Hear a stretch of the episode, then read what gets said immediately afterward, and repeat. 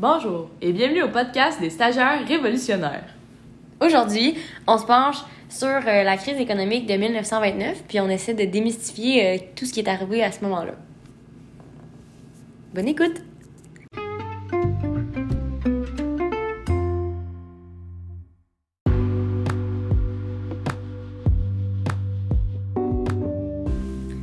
Donc, avant de se pencher sur la problématique de la crise de 1929, je pense que c'est important d'aller euh, comprendre certains éléments, certains termes qui vont être abordés euh, par rapport à ce sujet-là. Donc, premièrement, l'un des termes qui va être souvent employé va être l'offre et la demande. L'offre et la demande, c'est quoi? Euh, c'est des vendeurs et des acheteurs qui se retrouvent sur un marché, donc ils vont se rencontrer. Leur objectif, en fait, c'est de combler leurs besoins. Euh, donc, euh, certains vont offrir, certains vont demander, puis c'est des échanges qui vont se faire entre ces personnes-là. Ensuite, un autre terme qui va être souvent employé lors, euh, lorsqu'on aborde en fait la crise de 1929, ça va être le mot action. une action, c'est quoi? C'est une part d'une entreprise qui est souvent calculée en argent. Donc, c'est une part, c'est un montant qu'un individu va pouvoir acheter d'une entreprise, puis qui va pouvoir finalement la représenter sous forme d'argent.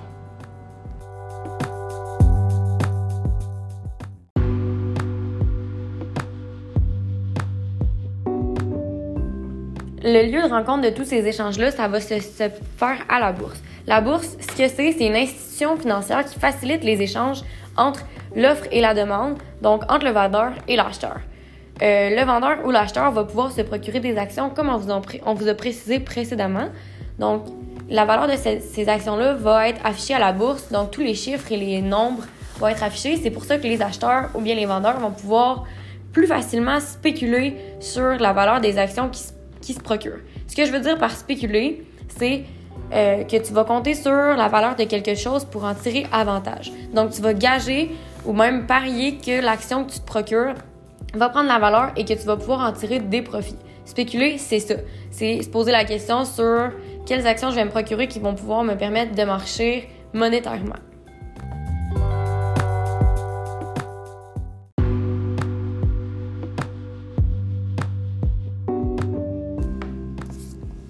Comprendre la crise de 1929, c'est important de comprendre aussi le contexte historique qui englobe cette problématique-là. Il euh, faut retourner quelques années auparavant, lors des années folles. Les années folles, en fait, qu'est-ce qui est la problématique liée à cette période-là? C'est que les gens, donc les individus, les particuliers, vous et moi, on avait un accès au crédit qui était extrêmement facile. Ce crédit-là, c'est en fait un emprunt à la banque que les gens faisaient. Donc, en quelque sorte, on peut se dire que c'est une forme d'endettement qui est nouvelle à cette époque-là, puis qui est invisible. Donc, c'est de l'argent invisible qu'on emprunte à une banque pour pouvoir dépenser. La problématique liée à, ces années-là, en fait, c'est que les gens dépensaient de manière extrêmement exagérée.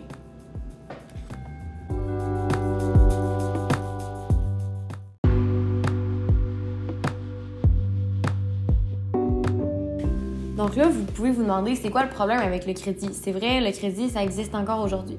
Ce qui est arrivé durant les années folles, c'est que euh, la majorité des contribuables des particuliers consommaient euh, de manière démesurée.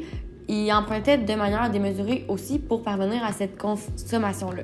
Donc, ce que ça fait, c'est que les gens empruntaient euh, super facilement, puis ils prenaient l'argent qu'ils empruntaient, donc pas de l'argent qu'ils possédaient réellement, puis ils la, ils la jouaient à la bourse. Donc, en fait, ce qui se passait, c'est que avec l'argent qu'ils empruntaient dans les banques, par le crédit, ils s'achetaient des actions en espérant de faire de l'argent sur un prêt qui leur appartenait pas en fait.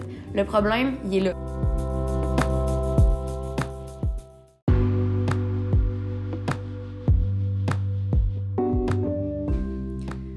Donc, ce qui arrive avec la crise boursière de 1929, c'est que la spéculation ainsi que la bourse initialement sont deux éléments qui sont extrêmement instables. Donc, euh, l'instabilité, ce que ça crée, ben, c'est que ça crée un jeu qui est très dangereux auprès des gens qui participent à ce jeu-là. Ces gens-là, ben, c'est vous et c'est moi. Donc, euh, c'est des gens qui n'ont pas nécessairement de, de notion au niveau de, de la bourse puis des risques qui sont à prendre. La problématique, c'est qu'en 1929, au mois d'octobre, il va y avoir une baisse des valeurs des actions. Cette baisse la valeur des actions-là, ce que ça crée, ben, ça crée un, une frousse, en fait, une frousse collective tout le monde a peur de perdre son argent, l'argent qu'ils ont investi à la bourse. Euh, cette peur-là, c'est qu'elle va se transmettre d'une personne à l'autre, puis tout le monde qui avait investi de l'argent soit qu'ils ne possédaient pas parce que c'était des emprunts à la banque, ou de l'argent qui théoriquement serait utilisé au quotidien, ben, vont vouloir la retirer tout de suite de la bourse pour pouvoir euh, bénéficier de l'argent qu'il en reste pour ne pas justement perdre euh, ce montant-là. Donc ça, ça crée une énorme problématique parce que c'est la réalité pour la majorité des actionnaires de l'époque. Donc tout le monde veut retirer son argent en même temps.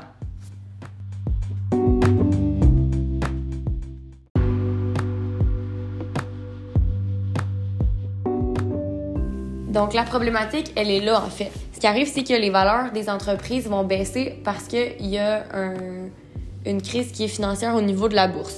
Ce que ça veut dire, c'est que quand la valeur de ton entreprise baisse, ben, tu as nécessairement moins de fonds puis de capitaux pour faire travailler des employés. Tu vas devoir donc faire des mises à pied par rapport à tes, tes employés qui, eux, vont se ramasser sans emploi, donc sur le chômage. Quand tu es sur le chômage, ben, tu pas euh, de profit qui entre dans ton compte en banque. Ça devient donc difficile pour toi en tant que citoyen ou que particulier de rembourser ton prêt à la banque. Ce qui arrive avec ça, c'est que les banques qui manquent déjà de liquidités vont avoir de la difficulté à en avoir à nouveau des liquidités parce que les gens qui étaient censés rembourser leurs prêts se ramassent au chômage ou bien sans emploi tout court. Puis, euh, ils peuvent pas en fait rembourser les prêts qu'ils avaient empruntés auparavant.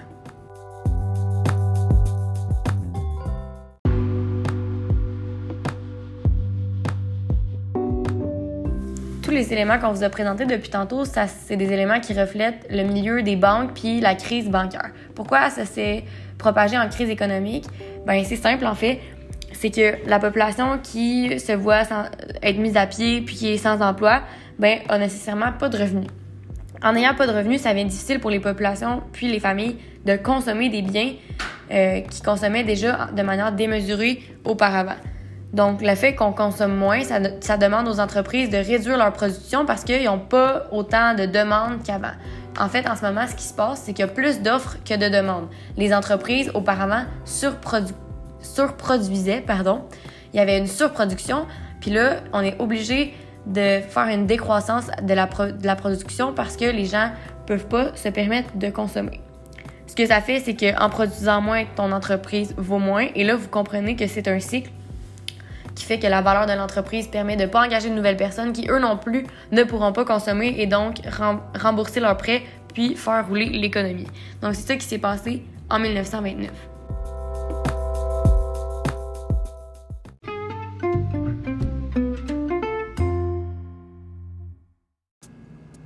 Donc, la crise de 1929 va entraîner plusieurs conséquences à travers le monde, puis vous aurez la chance de les voir assez prochainement.